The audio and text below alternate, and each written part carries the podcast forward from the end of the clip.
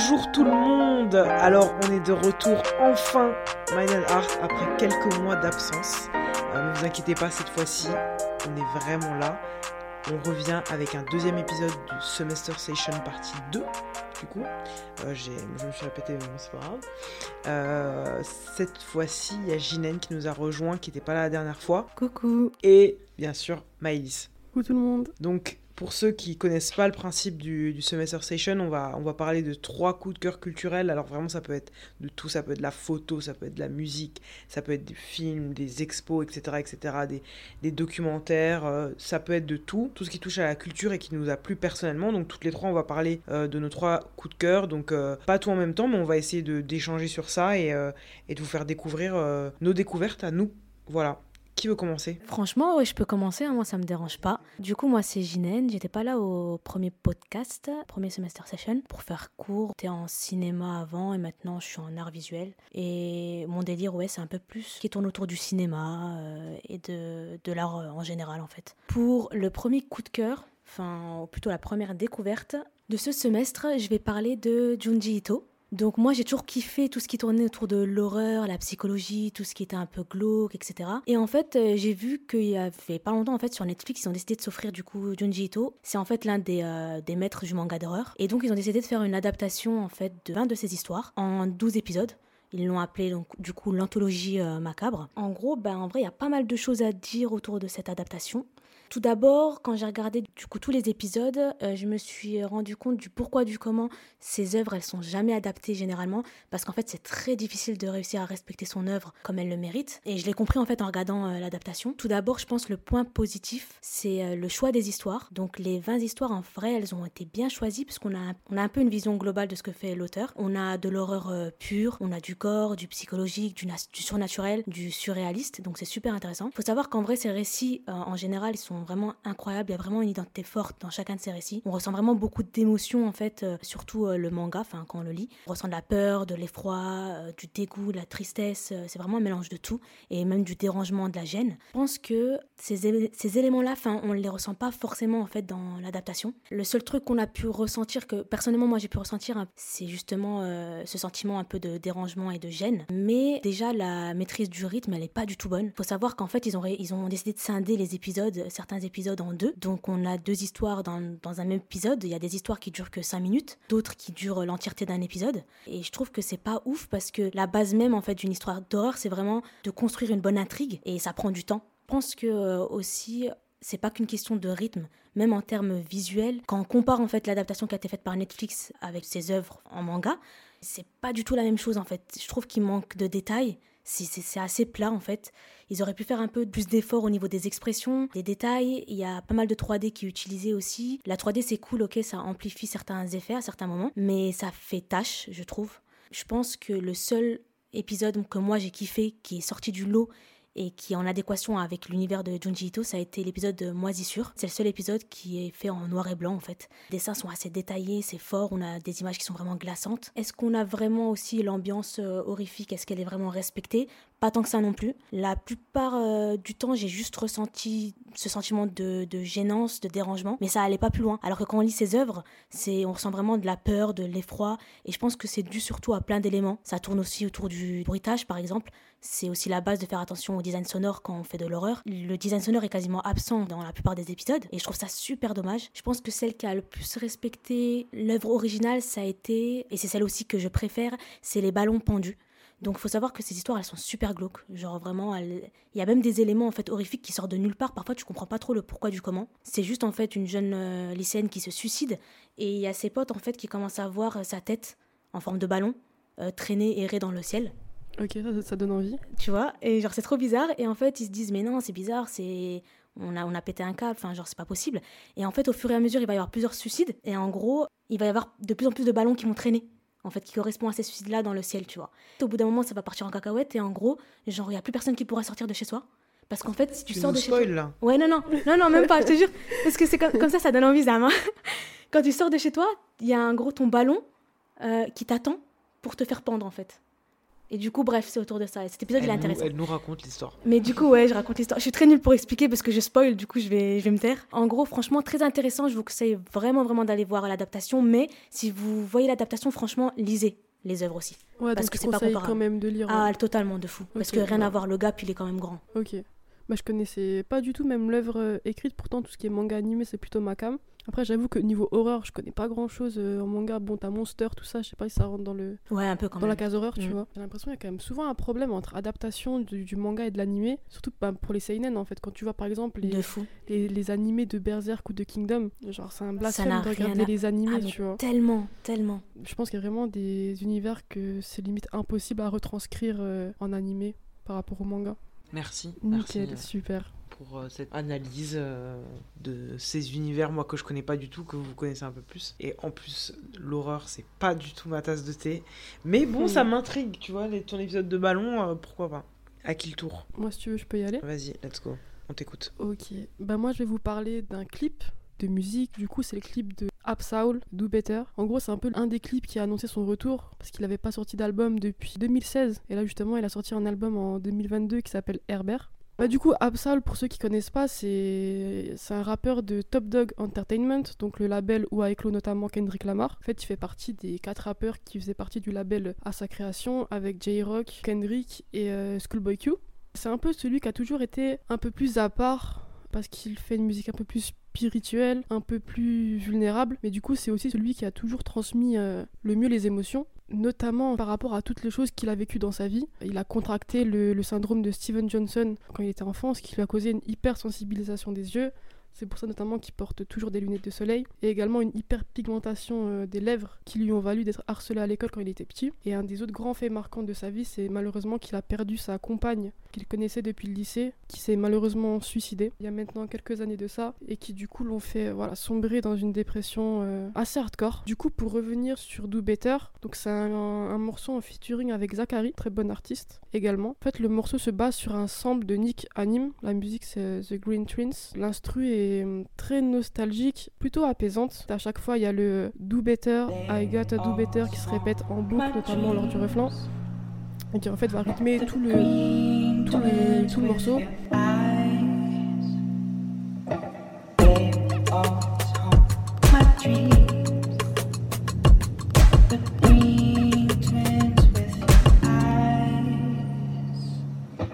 Gotta do better. I gotta do better. I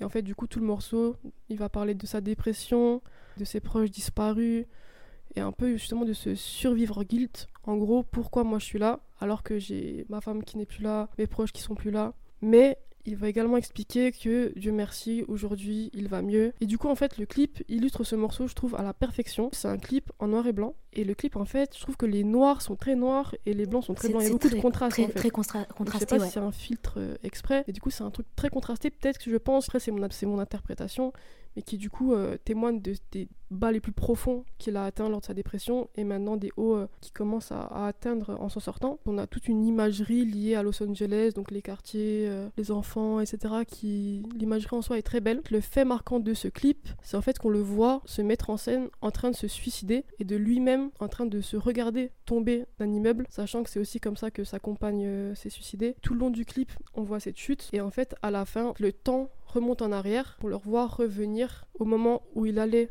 se jeter haut de l'immeuble. Et là en fait on voit plein de mains qui l'attrapent et qui l'empêchent de sauter en fait. Et c'est vraiment super émouvant. Et voilà c'est vraiment un des clips qui m'a mis une vraie claque là genre euh, fin 2022 je conseille vraiment à tout le monde d'aller le voir. Et en plus par rapport au son ils ont rajouté une intro et une outro qui est parlée qui est vraiment poignante également où il dit genre que c'est c'est ma deuxième deuxième chance.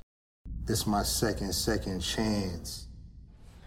Que maintenant s'il peut se permettre de rigoler c'est parce qu'au final il a assez pleuré genre il a trop pleuré pendant trop longtemps et du coup voilà clip très puissant c'est vraiment un petit bijou et au final c'est c'est un son triste mais c'est un hymne à la vie où il affirme qu'il va mieux et qu'au final il est là pour en témoigner pour nous transmettre toutes, euh, bah, toutes les leçons qu'il en a tirées Ah ouais, c'est Du coup, c'est- c'est voilà. super fort. Mais j'ai une question, la, la chute qui est dans elle le aime clip. bien le spoil. Hein Elle Non, Je vais pas laisser les gens regarder en fait. non, j'ai j'ai une question. Est-ce qu'elle t'a marqué vraiment?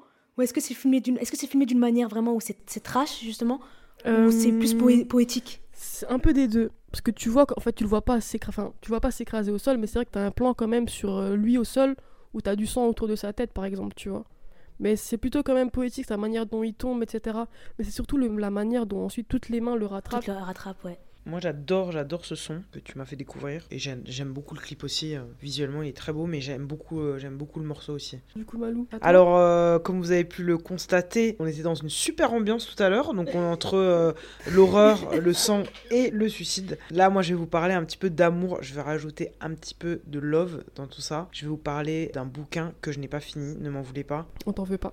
Mais que j'ai envie de savourer, que j'ai envie d'apprécier. Ça s'appelle À propos d'amour de Belle Hooks. C'est une essayiste, poète, autrice euh, aussi pour la jeunesse, qui a énormément écrit sur le black feminism aux États-Unis, qui est une des, des autrices les plus connues sur ces sujets-là, sur les sujets d'intersectionnalité, etc. Mais aujourd'hui, je ne vais pas vous parler de ça parce que, contrairement à d'autres recueils, euh, ouvrages qu'elle a écrits, euh, qui étaient très politiques, sociales, à propos d'amour, parle d'amour, essaye de repenser l'amour sous toutes ses formes et dans toutes les de la société, peu importe le statut social, l'origine, la couleur, etc. etc. C'est un ouvrage qui a 22 ans quand même aujourd'hui, mais qui sonne toujours aussi frais dans les esprits, qui a été traduit euh, assez récemment, je crois l'année dernière, et qui a fait un carton plein en France, qui a déjà été un, un succès aux États-Unis, mais qui a fait un carton plein en France.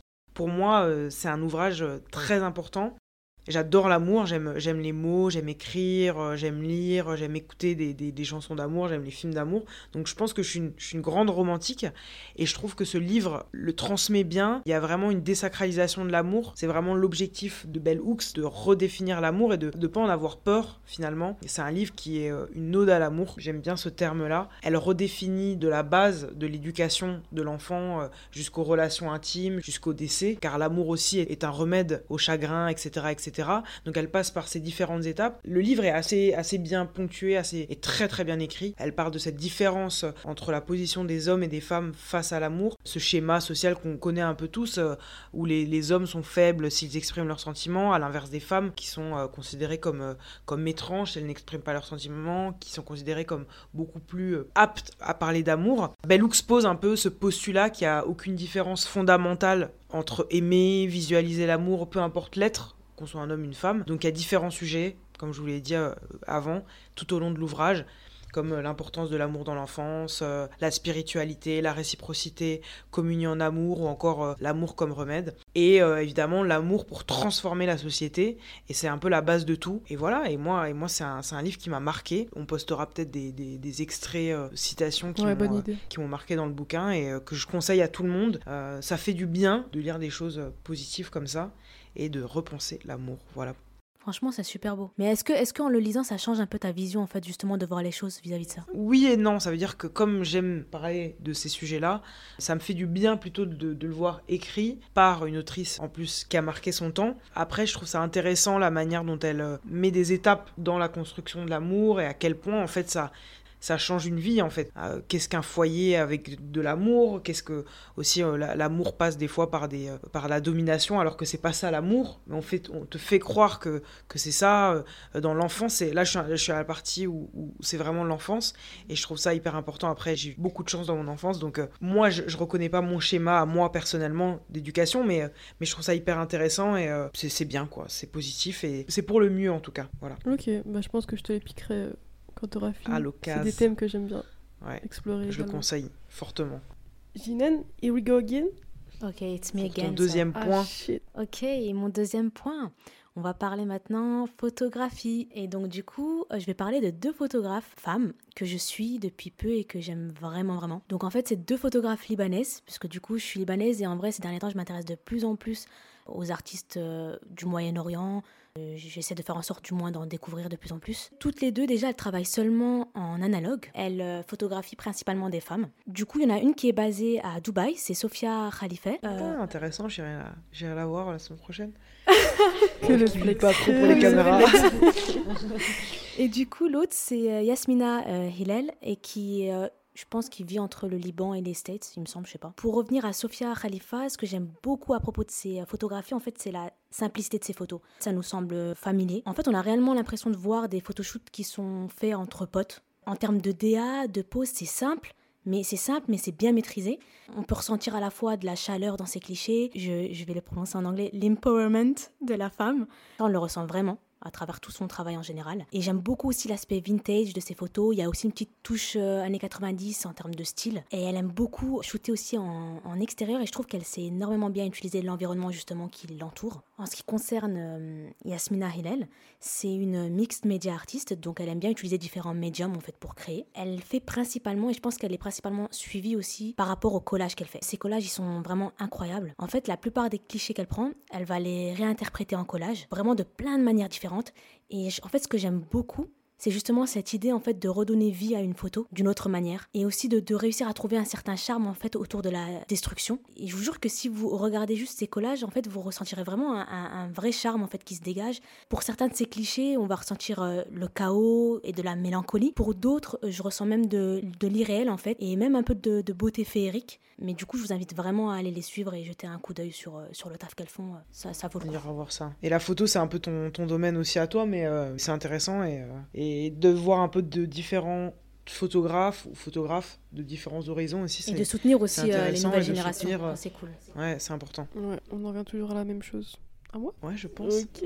Alors, moi, pour mon deuxième choix, je vais vous parler de l'exposition qui a actuellement. Enfin, je sais pas s'il sera encore du coup le temps que je monte le podcast et qu'on le poste. Mais du coup, l'exposition qui est actuellement à la Fondation Louis Vuitton, qui s'appelle l'exposition Monet Mitchell, en fait, c'est euh, une exposition qui met en parallèle le travail de Monet, peintre qu'on connaît tous, et de Joanne Mitchell, peintre qu'on connaît un peu moins. On connaît pas tous. Effectivement. Euh, personnellement, je connaissais pas avant d'aller voir l'exposition. Et en fait, c'est une peintre américaine qui a vécu une grande partie de sa vie en France, notamment à Paris, puis euh, dans le nord euh, de Paris, je crois, dans le l'Oise. Près de Giverny, du coup, où vivait Monet. Joanne Mitchell ne s'est jamais revendiquée de Monet, mais ce qui est fou, c'est que vraiment, dans l'exposition, ils ont vraiment mis les œuvres en parallèle et on a l'impression que si Monet était né 70 ans plus tard, il aurait fait du Mitchell et si Mitchell était né 70 ans plus tôt, il aurait fait du Monet. Parce que les deux ont notamment été euh, inspirés par les émotions et la nature. Du coup, on retrouve vraiment même dans le coup de pinceau, la composition, etc., des éléments qui se ressemblent énormément. L'exposition commence, il y a plusieurs étages, l'exposition commence au moins un étage qui est dédié en fait uniquement à la peinture de, de Mitchell. Je pense qu'ils ont fait ça pour justement que, vu qu'on la connaît moins, pour qu'on puisse tout d'abord entrer dans son univers, apprendre à la connaître avant de comparer son travail à Monet, pour pas, je pense, qu'elle souffre de la comparaison avec Monet, qui est un, génie. Mais voilà, du coup, on rentre dans son univers. En fait, c'est une, euh, une peintre qui joue énormément sur la composition et sur euh, les couleurs. On peut même retrouver des prémices du graphe parfois. Comme je disais, du coup, pour le reste de l'exposition, ils ont vraiment mis les tableaux en, en parallèle, notamment sur le travail tardif du coup de la fin de vie de Monet, donc les nymphéas. Et en fait, je vous conseille vraiment d'aller voir l'expo parce que personnellement, je pense que c'est la plus belle exposition que j'ai pu voir dans ma vie. Et j'ai même plus apprécié le travail de Mitchell, qui est en fait devenu limite une de mes peintres préférées en une expo. J'étais limite plus sensible à sa peinture à elle qu'à celle de Monet au final. Coup foncé, ils ont même réussi à réunir des triptyques qui avaient jamais été réunis parce que il y a un triptyque archi connu de, de Monet des nymphéas quand il l'a créé. C'est trois musées américains qui l'ont acheté séparément. Du coup, les trois tableaux avaient été séparés. Et là, pour la première fois, ils ont réussi à les réunir en France. Du coup, c'est même un petit, un petit événement. Encore un spoil. Mais ça donne envie au moment où j'en d'y aller, tu vois. du coup, allez-y, foncez. Bon, en tout cas, ça m'a donné envie de peindre et je me dis que quand les beaux jours ils vont arriver, printemps-été, ça va caler une petite toile sur le balcon et ça va peindre. Hein. Mais non, mais foncez, en tout cas, l'expo est géniale. Même si elle y est plus. Si elle y est plus. Est-ce euh... que tu as la date au moins de la fin de l'expo? Je sais que c'est euh, d'ici une ou deux semaines, je crois. Ah oui, d'accord. Deux semaines, trois semaines. Ah non, donc euh, mes, mes, chers auditeurs, l'exposition sera finie quand, quand, le podcast sortira. Non, soyons optimistes. Mais, euh, mais je vous souhaite de, de, de voir des photos. Moi, que... j'ai acheté le livre, je peux vous le prêter au pire. Voilà, voilà. Ah, si vous voulez, on, non, mais on reverra oh, le bouquin. Oh, pour être plus sérieux, renseignez-vous sur le travail de Mitchell parce que c'est vraiment incroyable ce qu'elle fait. Et voilà. Alright, merci. Moi aussi, je voulais aller voir l'expo, mais euh, j'ai pas le temps. Mais, je l'ai pas mais... invité. Hein je t'ai pas invité. Ouais, elle m'a pas invité. Si si j'arrive à y aller là, si ça dure vraiment deux semaines, je vais je vais je vais y passer et le lieu est très beau. Donc uh, why not? Alors moi, mon deuxième point, évidemment, vous l'attendiez tous, je pense. Je vais parler de la seule et l'unique Aya Nakamura Oui et de son dernier album DNK. DNK. Alors, dernier album après euh, à peu près deux ans, je crois, de son, de son last. Elle était très attendue sur la scène musicale française. Elle a dévoilé 15 morceaux, dont 4 en featuring. Deux morceaux exclus qui sont sortis précédemment, Baby et SMS, avec un super clip pour Baby. Je sais pas si vous avez vu, mais j'adore la DA. Je l'ai même pas vu euh, encore. autour du clip. J'aime bien ce qu'elle fait, j'aime bien comment elle évolue, euh, en tout cas euh, visuellement. Elle invite euh, sur un des sons euh, le jeune rappeur en pleine ascension, Tiakola. Je sais pas si vous écoutez un petit peu. Ouais, Bien un sûr, peu, bien sûr. normal. Mais euh, moi j'aime j'aime bien. Il nous épate encore une fois parce qu'en en fait il est hyper talentueux et c'est un très bon interprète et on, on sent que on sent qu'il est doué. Il y a le rappeur SD SDM aussi Mhm. que moi je connais pas trop personnellement, mais euh, je crois que c'est un feat assez étonnant avec euh, Aya. euh, c'est pas Moi, des- ça me surprend pas trop. Ça te surprend pas? Mais euh, Ok. Ok. ça colle bien au final. Ça colle bien, le, son est bien. Et euh, moi, euh, un des morceaux qui m'a beaucoup plu, c'est Chacun, avec la seule invitée euh, féminine de l'album, Kim, qui est une chanteuse, autrice, compositrice, interprète, productrice française, martiniquaise, espagnole, qui a percé dans, les, années 2000 euh, sur du zouk, mais pas que du zouk. ça, ça- c'est un style de musique qui lui correspondait bien, mais elle, elle n'a pas fait que du zouk. Elle chante avec Aya et l'invite sur un peu un nouveau registre musical. Donc cette fois-ci pour chacun, c'est du zouk, avec des sonorités qui lui vont bien et qui rafraîchissent cet album. Le. C'est chacun, chacun son tour. C'est chacun, chacun son tour. Chacun, chacun son tour. C'est chacun. J'aimais bien tes qualités, toi t'étais ma personne. Quand t'étais là, moi je voulais voir personne. T'aimais bien mes qualités, moi j'étais ta personne. Mais pourtant tu me prends la tête.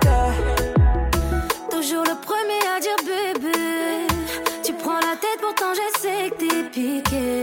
T'es déjà béton, tu peux pas le nier. Oh bébé, arrête tes bêtises, c'est pas la peine. Arrête, nous deux, c'est fini. Mais si tu m'as choisi, dis-moi la vérité.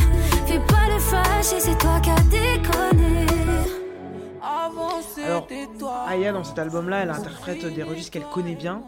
Elle nous prouve une nouvelle fois qu'elle maîtrise sa musique. Elle nous offre un album avec générosité, en y accompagnant trois dates à Bercy en mai. Quel cadeau, merci Aya. Elle, se livre sur des sujets plus intimes, un peu plus sensuels que les albums précédents. Ça nous va. Elle a été un peu critiquée euh, sur ces sujets-là, mais je trouve que bah, c'est osé. Les, chanteuses, rappeuses américaines, elles parlent aussi de, sexualité, de sensualité. Pourquoi pas les chanteuses françaises, donc euh, je trouve que c'est important. Après, peut-être qu'on l'attendait sur d'autres registres, peut-être euh, une réinvention, euh, un autre style. euh, on aime, on valide l'album, mais c'est vrai que c'est son registre C'est d'habitude. la même recette. C'est la même recette. Fonctionne On apprécie, ça fonctionne. Évidemment, ça fonctionne, ça fonctionnera toujours. Mais c'est vrai que moi, qui, qui la suis depuis le début de sa carrière, Love d'un voyou.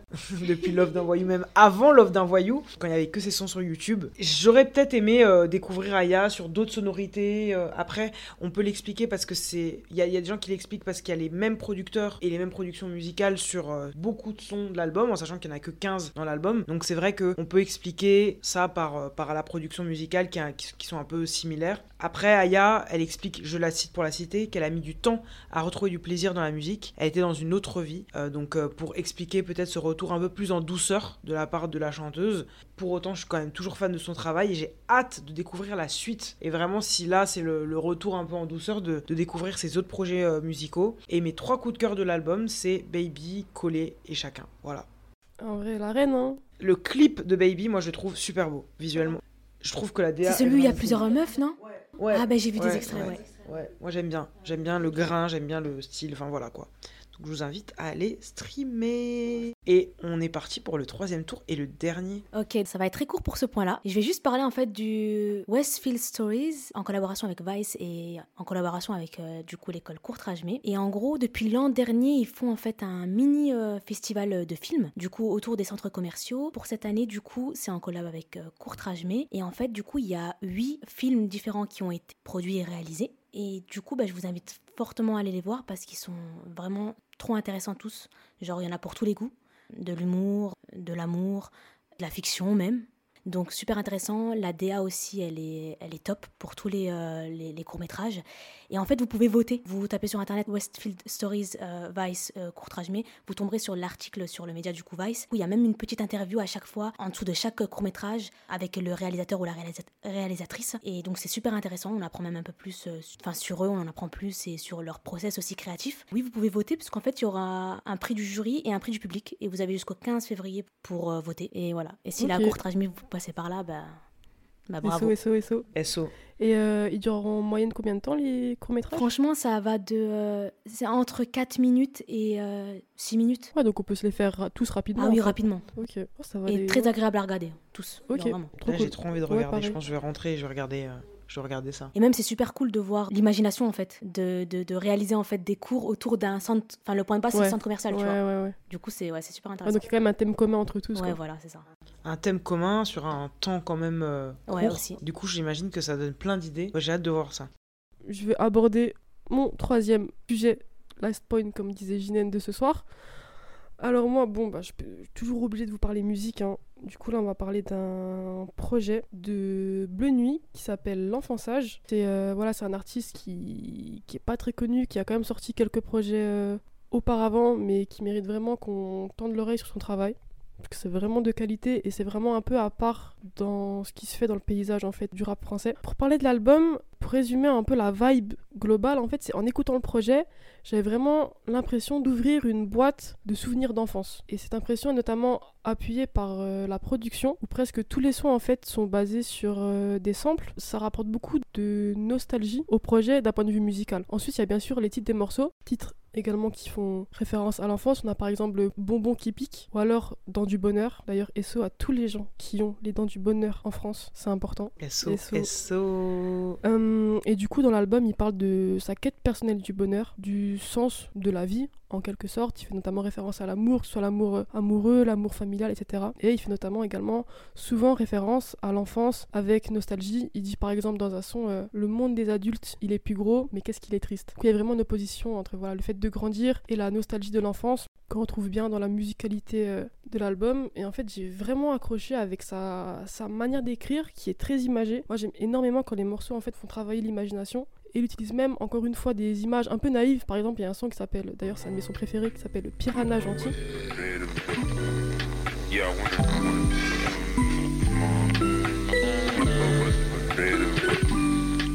Et, et, euh, encore un moment qui s'en va, j'espère que ce sera un beau souvenir. J'ai un cœur tendre, mon corps n'aime pas trop le dire. J'ai une place pour elle dans mes bras. J'ai si peur de la faire fuir, malgré tout elle a peur de moi. Je monte les dents que pour sourire, comme un gentil piranha. Moi je n'ai que mes dents pour m'en sortir. J'ai jamais aimé le goût du sang, mais Yeah, ici ouais. bas il fait tout noir. Ils ne survivent que ceux qui mangent, à celui qui mangera. Au fond, je peux pas t'en vouloir. Ouais. pas tout faire pour survivre. Je sais que c'est pas facile à croire, mais je peux te jurer que ça existe. Ce sont juste les premiers qui partent, Yeah, les ouais. piranhas gentils. Euh, Ce sont juste les premiers qui partent. euh, Et du coup, il premiers souvent des images, voilà, pour parler de, de sujets plus sérieux. Et en fait, la vibe de l'album m'a notamment également fait penser à la scène composée aux USA de, par exemple, de Mike ou de Navy Blue. D'ailleurs, est-ce qu'il y a un lien entre Bleu Nuit, Navy Blue? Je sais pas si c'est une référence, peut-être. Mais voilà, foncez, l'album est, super cool à écouter. Mais son préféré, ça va être, bah, comme je l'ai dit, Piranha Gentil, Les étoiles qui pleuvent, La couleur des anges, en featuring avec euh, Lélé, qui est, un- qui est vraiment aussi euh, un super artiste. Et euh, je dirais également Bobon qui pique. Je pense pas que vous connaissiez, Non, mais euh, ouais, du c'est tout. Non, vraiment non. super cool à écouter. Nice, nice. Maïs, toujours euh, la musique, hein. c'est important, c'est important. Et moi, pour finir, eh ben, je vais vous parler d'un autre podcast. Bah ouais, parce qu'ici, on est dans le partage, on n'est pas dans la concu. Donc, on va vous.